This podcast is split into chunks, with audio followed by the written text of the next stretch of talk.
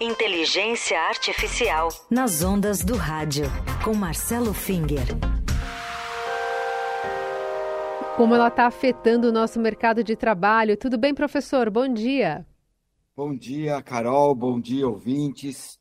Pois é, mas eu queria começar hoje falando uma coisa diferente. Eu queria começar dando os parabéns para você, Carol, pelo feliz aniversário. Ah, obrigada. Isso aí, parabéns. Obrigada. Bom, mas agora vamos ao assunto. No domingo passado, o FMI, o Fundo Monetário Internacional, publicou um estudo dizendo que a disseminação de ferramentas de inteligência artificial deve impactar no mercado de trabalho em todos os países do mundo. E esse impacto não será igual em todas as profissões, nem em todos os países. E hoje a gente vai falar um pouquinho sobre isso. Tá? Primeiramente, uh, eu queria falar sobre uh, o, antes de falar sobre o relatório, queria falar sobre os impactos que a tecnologia da informação e não apenas a inteligência artificial vem tendo sobre o mercado de trabalho.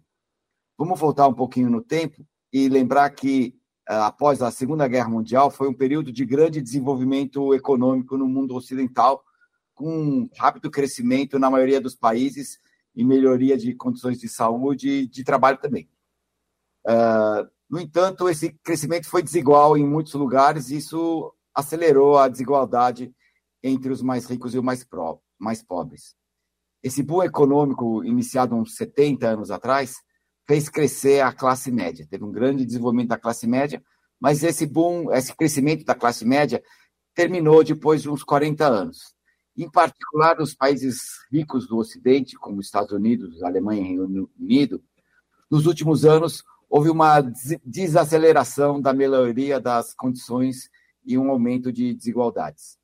É, eu queria anotar também, e aí voltando para o que me interessa, que esses últimos 30 anos também foi o período em que os computadores e a internet tiveram uma forte penetração no mundo ocidental. E até hoje tem debates entre economistas e especialistas se foi a, a tecnologia da informação, a internet, que trouxe essa mudança no cenário, ou se essa mudança ocorreu independente da tecnologia da informação. Certamente elas aconteceram ao mesmo tempo, mas isso não é garantia que uma coisa causou a outra.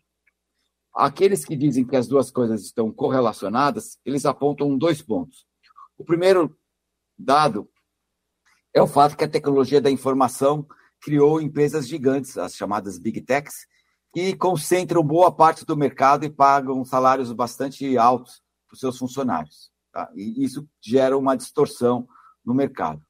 Em segundo lugar, a automação uh, decorrente da primeira fase da internet, a automação de, de trabalhos uh, repetitivos em indústrias e, e na agricultura, uh, ele, ele ele, de certa forma, acabou tirando trabalho das, das, da população de mais baixa renda e forneceu ferramentas como planilhas, editores de texto, e-mail, etc., para aumentar a eficiência dos trabalhos de gerência. Então, ele beneficiou os mais ricos e prejudicou os mais pobres. Sim, tá? sim.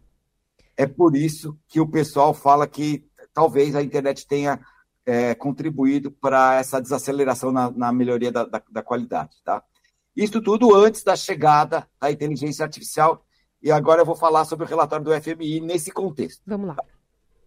Uh, uh, então, o relatório aponta que o mercado de trabalho será impactado pelas ferramentas de inteligência artificial de maneira desigual nos diversos países. Nos países mais pobres, eles estão prevendo que só 26% da, dos postos de trabalho serão impactados. Já nos países mais ricos, 60% dos postos de trabalho serão impactados. E nos países em desenvolvimento, como o Brasil, 40% eh, das posições de trabalho serão impactadas. Mas esse impacto será diferente também. Tá?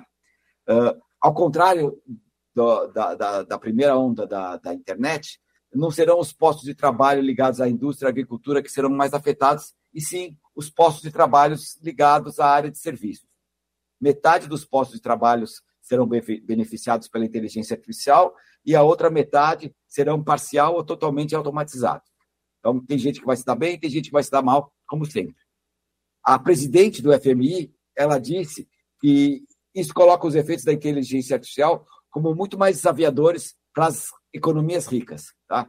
Mas uh, as economias ricas também podem ter benefícios da nova tecnologia. Ou seja, uh, uh, as economias ricas podem ter os maiores problemas e colherem os melhores benefícios também. Tá? É, é, é essa a posição do, do FMI. E quais são as profissões que serão mais afetadas, professor? Uh, bom, o relatório do, do, FMI ele não fala a profissão a profissão, e aqui eu, a gente vai ver aquilo, a, a partir do aquilo que, com que a gente observa pelo que está acontecendo no desenvolvimento de aplicativos de inteligência artificial, a gente pode ter uma ideia de quais profissões estão seriamente ameaçadas. Tá? Assim, sem nenhum critério, tirando da cartola, assim, só pensando o que é que nós temos de aplicativos aqui, a profissão de tradutor, ela é uma profissão datada.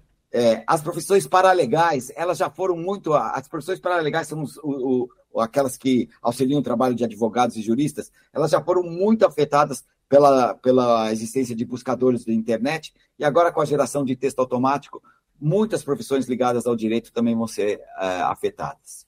E eu também arriscaria dizer que o trabalho de secretária vai ser fortemente impactado com as ferramentas de geração de texto. Uhum. Trazendo o problema mais perto de casa ou da minha casa, eu vejo que duas profissões serão impactadas, mas não totalmente negativamente: a profissão de professor e a profissão de programador. Tá? Mas nesse caso, eu não vejo que os professores e os programadores vão ser eliminados, mas vai, vai haver uma, uma grande modificação na forma como esses profissionais trabalham. Os professores já estão sendo impactados pela, pela inteligência artificial, assim como os programadores vai mudar a forma como eles trabalham, não necessariamente eliminando os postos de trabalho. E por fim, para deixar vocês aí na rádio bastante preocupados, Sim. eu gostaria de dizer que a profissão de jornalista também poderá sofrer com a chegada de programas leitores de notícias. Sobre esse assunto, em especial, teve uma coluna aí no Estado de São Paulo, do, do Demi Getchko, tá? em que ele fala uh, sobre as notícias lidas por avatares com um nome bastante provocativo em português, chamado News GPT, a verdade não humana. Sinceramente, eu prefiro estar falando com você, Carol. Olha, Aqui. obrigada, professor. Mas... Ainda mais no dia do seu aniversário. Mas é interessante porque é, esse News GPT, que estava dando uma olhada também, ele basicamente tem dois avatares lá, né, que leem as notícias. Realmente a precisão de de locução está ficando cada vez melhor, mais aprimorada. E aí, sabe-se lá como se faz a seleção dessas notícias, né? A curadoria delas, Exato, que viés é vai uma... ter. Não se sabe nada. São duas pessoas que depois colocam uma imagem na tela e essa voz vai lendo ali algumas notícias, vai trazendo isso no YouTube. Mas enfim, é isso. É quanto mais humano esse trabalho, né? Mais essa interação que a gente está tendo aqui, se mais ela tem algum tipo de, de sentimento, gera algum engajamento nessa pessoa que está nos ouvindo do outro lado, acho que é por aí que a gente vai ter que seguir. E a responsabilidade é sempre humana. Se, se a seleção da, das notícias foi feita por um algoritmo ou por pessoas, uhum. em ambos os casos, a responsabilidade pela seleção é de algum humano. Tem que ter algum eh, diretor geral aí de algum jornalismo. comando, né? Exato. Tá? Mas todos nós estamos aí eh, sofrendo as possibilidades de serem sermos afetados positiva, negativamente, ou mudar a forma da gente trabalhar. Isso é meio que inevitável.